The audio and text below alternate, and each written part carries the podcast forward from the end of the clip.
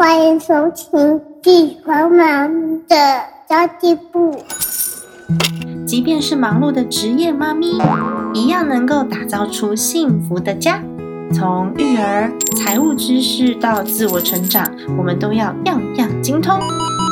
我是精算妈咪 Sandy Two，我会在这里透过自己自身经验的分享，以及访谈各个领域的专家达人，让你跟我一起打造属于我们自己的理想生活。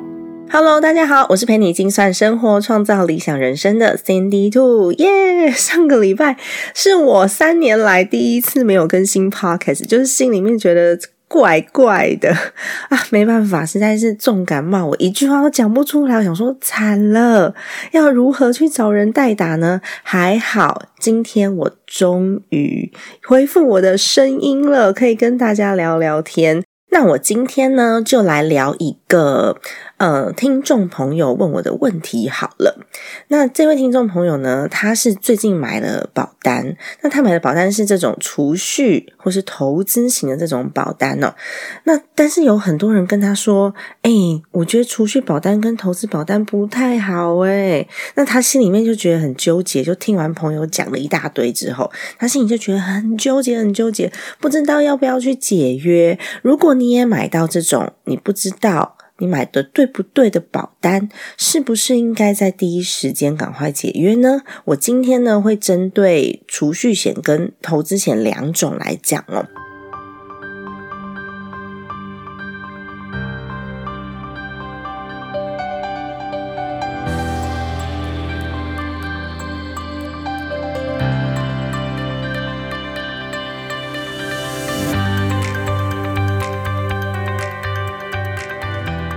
为什么会针对这两种呢？是因为大部分如果是我们为了医疗下去买的保单，或许它的作用就是医疗，那我们的期待也就会在医疗的部分。那储蓄险跟投资险呢，通常我们对它会有不太一样的期待，尤其是投资型的，就觉得嗯，投资型的我就是有在投资啊。那储蓄到底有没有比较好呢？今天我会针对这两种保单的特性来跟大家说明。但是我要跟大家坦白，我自己也不是保险从业人员，有很多什么最新的资讯啊，或者是保单的细节啊，其实我没有去追踪，因为的种类实在太多种了，又太多家了，这个条款啊、合约啊，全部都不一样。所以我今天呢是站在比较大方向，然后呃，在一个财务规划当中，我是一个使用者，我是怎么样去看像这样子的工具的。在这之前呢，请大家帮我按下一个五星好评，这对创作者来说真的是非常非常重要的一件事情哦。那关乎着我们是否能够持续的被看见，然后被搜寻到。如果你喜欢这个节目，那你也觉得哎，节目的议题你是认同的，五星好评帮我按下去。订阅这个频道，并且呢转发给需要家庭理财、幸福家庭跟斜杠类议题的朋友哦。好的，那么今天呢这个题目是这样的：我有一个听众朋友，他叫做 Annie，他问我说怎么办？我买了一张六年期的储蓄保单，我本来想说存点钱呐，但是呢我上周才刚签约，那后来呢身边有好多朋友跟我聊天，他说。保单有很多的行政成本啊，东扣西扣，实质上根本赚不到钱呐！哎，关键字赚不到钱哦。保单期待不同，对吧？嗯，所以呢，让 Annie 这几天的心情都好差。我一直在想，说我是不是很笨呐？我买错东西了。OK，首先呢，回答 Annie 的问题，你不是很笨，因为每一种类型的商品都有存在的价值。保单也是哦，因为市场上会有需求的商品，它就不会消失。重点是我们要回头去检视，你为了什么目的，所以买这张保单。这就要从保单的特性，你够不够了解？我们来做探讨哦。这张保单的特性到底是什么？它可以做什么来做使用呢？例如，我举一个例子好了。通常我们会想要呃买瑜伽裤做运动嘛，那不会买牛仔裤去做运动，对吧？但是呢。牛仔裤它本身并没有错啊，它只是不适合做运动。但是保单其实那个名称啊，没有像牛仔裤跟瑜伽裤标明的这么清楚，就是做该项运动用的。它虽然标明了储蓄，标明了投资，但是呢，它的本质还是保险。毕竟呢，它还是保险公司发行的商品，对吧？那我们要怎么看待它呢？我们可以把它看待成一个杯子。它是容器，对吧？我们可以去判断这个杯子啊，它的功能是什么？它是什么材质？它是陶瓷的吗？它是玻璃的吗？那陶瓷杯除了装水，我可不可以装汤？陶瓷杯可能可以，所以呢，它可以被我拿来装汤。杯子可以被我拿来装汤，但是玻璃杯呢？玻璃杯它是杯子，它装热汤可能会裂掉。那我是不是把玻璃杯拿来种花？虽然都叫做杯子，但是我很了解它的特性，所以呢，我会把它拿去做不同的使用，也都是很 OK 的，而且搞不好会更漂亮。大家会说：“哇，好棒哦，你好有创意哦，用那个大的马克杯装浓汤，多美呀！”玻璃容器重化，elegant，大概就是这样的意思啦。它有可能会表现超出你预期哦。好的，那就进入主题啦。我真的太爱聊天了，现在才进入主题，对不对？每一种保单都有其存在的价值。买错了东西，可能只是呢你设定它的用途设定错误了，不见得要第一时间解约。那刚刚那个 Annie 的问题是他上周才签约的，这种呢，我觉得那就还好。如果说你已经就是六年起缴三年的那一种。你可能会真的 心里面觉得很纠结，我到底该不该结，还是要继续让它存在？那其实保单比较要注意的是啊，它在名称上面没有像说买杯子或是买裤子这么样单纯好判断。买裤子就是商品名称，通常就会呃告诉你说它是用什么的嘛。那买杯子就是它的使用用途，你很好去做判断嘛。所以呢，储蓄型保单跟投资型保单听到这个名字呢，你很容易混淆，因为它。真的是储蓄跟投资使用的吗？在需求之外，我要更了解它的特性，并不像我了解一个杯子的特性这么简单。回头去检视你买这张保单的目标到底有没有达成，还有第二件重要的就是。这张保单呢，存下去或是缴下去，会不会造成你的负担？首先，我们先讲储蓄型保单，等一下会讲投资型哦。储蓄型保单几个特性：第一，通常会有所谓的闭锁期，你提早解约就会亏损，所以你一定要评估自己的现金流是否顺畅。每个月你在缴钱的时候，是不是有点太勉强了？因为投入期间提早解约会产生亏损，对吧？第二个要注意的是，注意内部的报酬率 IRR，因为其实保单商品啊会出现很多不同的名词，它其实有一点小复杂。例如说，宣告利率是多少，预定利率是多少，然后还有变动年金型啊、寿险型、增额型，非常复杂。有些保单写的是总报酬率，不是年报酬率哦。哇，天哪，这个是一个小小的 trick。如果你搞不清楚自己买什么的时候，这时候最重要的不是保单上面写的那个利率是多少，你一定要清楚的让你的业务员搞清楚他的 IRR 内部报酬率是多少，这样子呢，你才会得到一个。真的数字，不管它是写什么样利率、宣告利率，哇啦啦啦，那些很复杂的东西，哈啊，真的是会让大众超级混淆的。你一定要告诉你的业务员，你想要知道内部报酬率 IRR。如果说一张六年期的保单，它的总报酬率哦是二点九九，那代表六年才二点九九，诶六年二点九九等于一年是零点五，诶那就超级低的，你就把钱放银行就好啦。你知道现在很多的数位银行还有一趴，对不对？六年都还有六趴嘞，就不要说你放在其他工具里面可能会有的一些复利效应或是增值了。那这时候呢，你就可以好好检视这个工具是不是你需要的。那有一些，诶，它可能报酬率还不错，有二，那甚至是呢有三，maybe，你就可以去想一想，你存这张保单当初的目的。我知道有一种人是这样子。我不想要把钱花掉，可是我存在银行，我就会花掉。哇，如果是这样，你单纯怕自己乱花钱，然后呢，你又知道说，其实这张保单存六年你是可以付得起的，那没关系，它就是适合你的工具。因为你的目的是什么？你的目的是把钱存下来，放在一个不好解约、不好拿的地方，让自己有办法存下钱。所以。报酬率还有增值，可能就不是你的主要目的。你只要把它放在一个拿不出来、安全的地方，而且报酬率还 OK 的工具里面就可以了。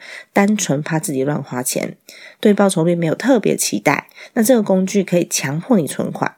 只要记得现金流、现金流、现金流。付得起保费最重要，你不要到说诶付不起，那就是违约就很麻烦。那当然，保险工具啊，它通常都会有保险功能。刚刚前面有讲嘛，它就是保险公司发行的工具。那储蓄险通常它会有一些寿险的功能。那如果你是想要买这个储蓄险，顺便有寿险功能的话。有些人会觉得，诶那这样好好哦，我不用再去买寿险，然后我还可以把钱存起来，因为这也蛮棒的耶。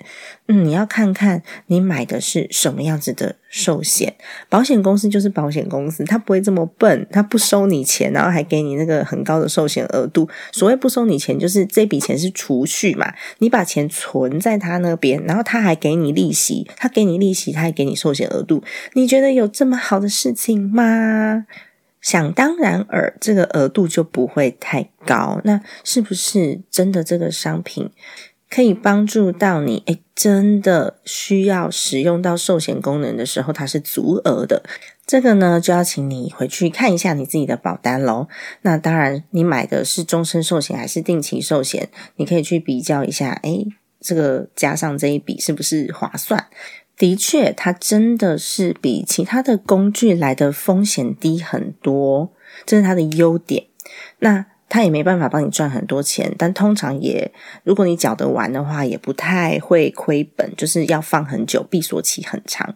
假设你跟我一样。你选了一个 IRR 放超过五年，就差不多两趴的商品。我是把它当成紧急预备金使用，所以我自己也是有存储蓄险的哦。也就是在保单啊还会亏损的这个期间，就是我的呃缴费期间哦，我的紧急预备金呢还是会放在活存里面，以备不时之需，因为有可能会用到嘛。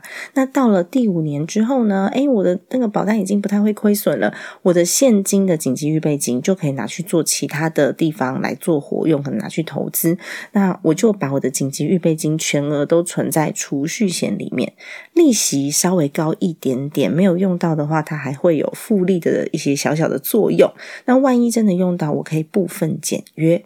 那如果没有用到，maybe 我就一直放着，因为紧急预备金是需要一直存在的嘛，多多少少会有一些寿险的功能。那还有另外一个议题是，我如果要买这种。嗯，储蓄型的保险，我是要买孩子的名字，还是买我自己的名字？这个绝对性的差异呢，我可以跟大家分析一下。三十多年前我们买的这种保单，三四十年前储蓄险大概会有六趴，六趴诶我当然买小孩的名字啊，留给他留到一辈子，对不对？越长越好，就可以一直留给他们，留到现在都超级划算的。现在去哪里找六趴？你说说，找不到。但是如果我只是存一个紧急预备金的功能，这个概念。可能将近一个 percent 而已吧。如果像是这种的话，哎，他如果说有一笔寿险，我把它领出来，小朋友把它拿去做其他的用途，搞不好呢还比较划算。所以都要去看你够不够了解你自己那张保单的特性哦。好的，讲到这里呢，进一个两分钟的广告，我们再来谈谈投资型保单吧。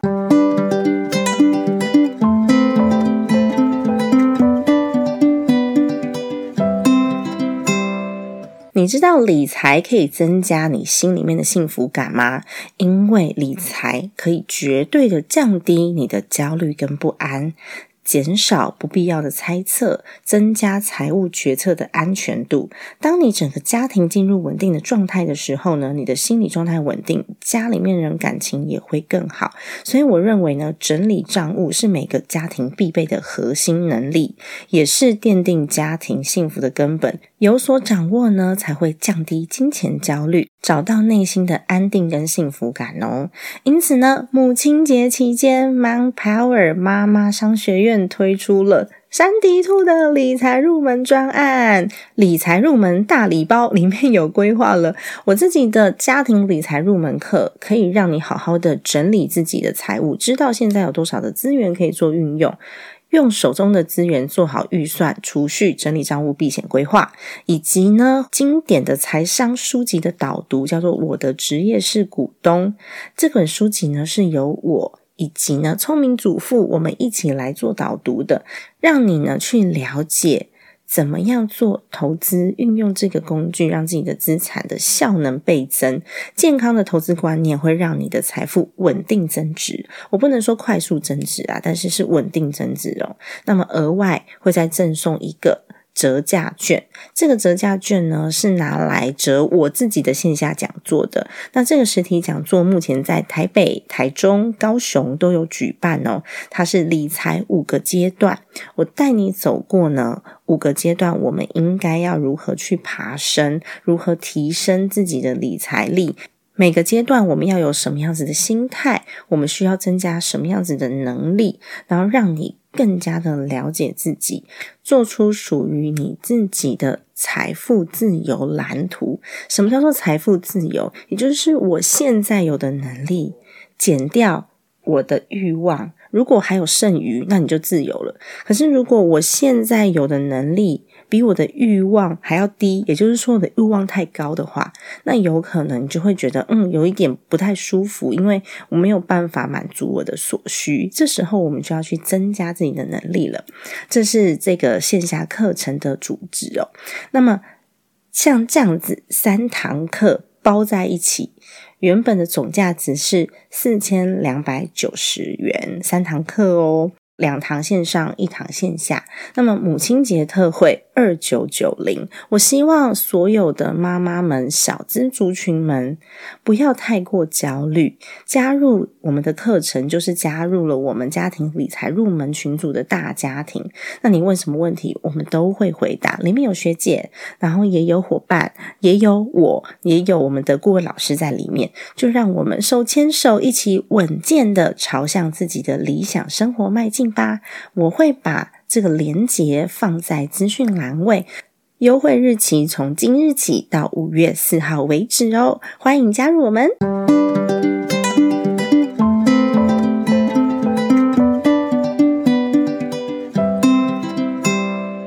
好，紧接着呢，我们快速的来谈谈投资型的保单的特性哦。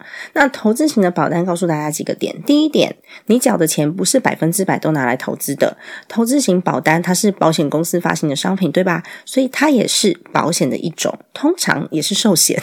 那你投入的费用有一部分是拿来买保险的，一部分是拿来投资的。通常前几年哦，保费都蛮高的，例如前五年你缴纳的保费可能有十趴到六十趴。是拿来买保险的，这个额度通常是递减的。例如，第一年你缴的钱六十趴是买保险，第二年、第三年可能是三十趴买保险，那第四年可能是十五趴买保险。那从第六年开始呢，他就不收保费了。这时候你缴的这个钱才会全部都拿去投资。也就是说，假设你每年投资两万块，第一年有一万二是买保险，只有八千是拿去投资；第二年、第三年有六千是买保险，一万八拿去投资；第四、第五年才是三。千块买保险，一万七拿去投资。从第六年开始，你投入的两万块才是真的全部都去买投资商品。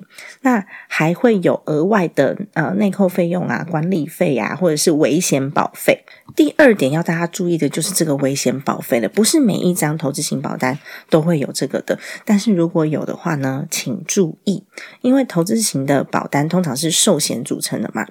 保险公司会用你缴的钱去算合乎他们成本的理赔金，合理吧？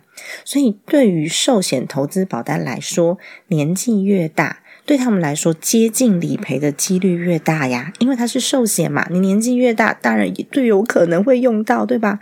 所以如果我要维持比较高的寿险理赔额度，那在你的投资账户里面金额不够扣的时候。有可能还需要补缴保费哦。那么假设你的这个呃投资型的商品是变额型的投资保单，那么它的领回机制就会跟年金险差不多。如果是这种变额型的投资保单，你就可以把它考虑当成退休规划的一环。但假设不是的话，我们要好好去检视一下自己到底买了什么样子的商品，也就是一开始提到的商品本质跟特性是什么，那我们才决定要不要留留下这张保单，或是要不要暂时留下它。那第三点要注意的是，投资嘛可能会失利呀，这个保单还是拿你的钱去投资，那保单有分成全委型的跟自己操作型的。那么，如果你是委托保险公司去帮你做投资，让他们去选择标的的话，可能还会有一笔代操的费用，有点像经理人的手续费那种感觉哦。毕竟有人在帮你操作嘛。那如果你是自己操作的那一种，你就必须要自己会选择标的。那不管是别人代操还是你自己选，都会有投资的获利跟亏损，没有在保证获利的哦。投资型保单就很看你投资的那个标的是什么。那这种保单适不适合全部的人？我认为有适合一种人，这种人是如果你是年轻的小资族群，手上呢一个月只有少少的几千块可以分配。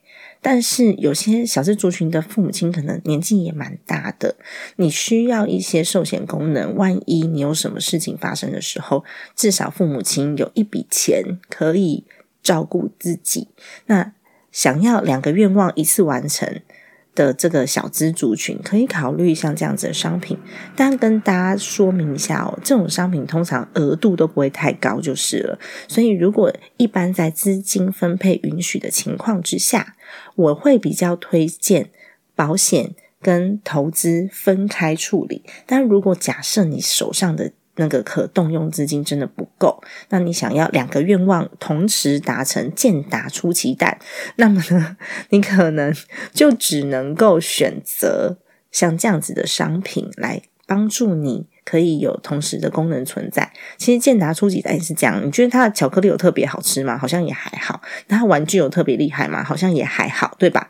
所以它不可能是非常厉害、很好吃的什么八十趴的纯巧克力，然后来自哪边的巧克力豆，再配上一个非常厉害的精品玩具，不可能。健达初级蛋就是健达初级蛋，它就是有就 OK 了。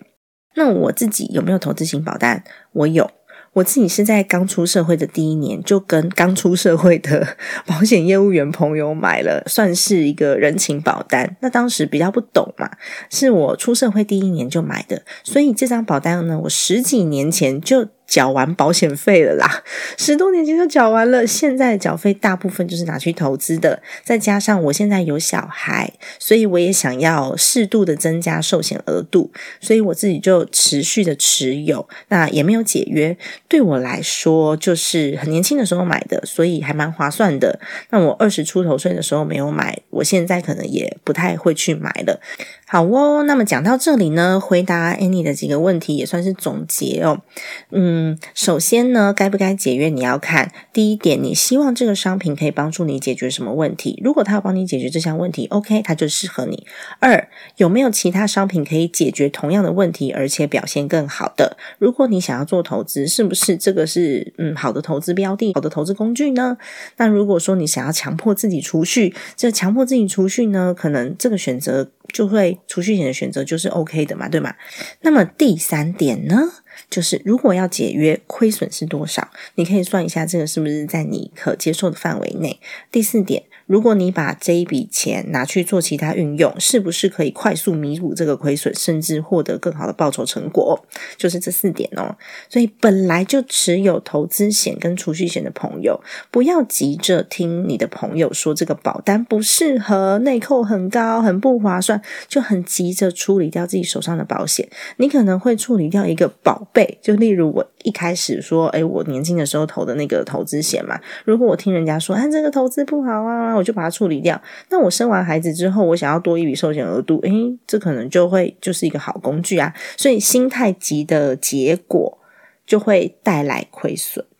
所以如果可以多想一想，我们或许有其他的运用的方式。那要了解自己的保单特性是什么，这些特性可以代替我在财务规划当中的哪一个部分？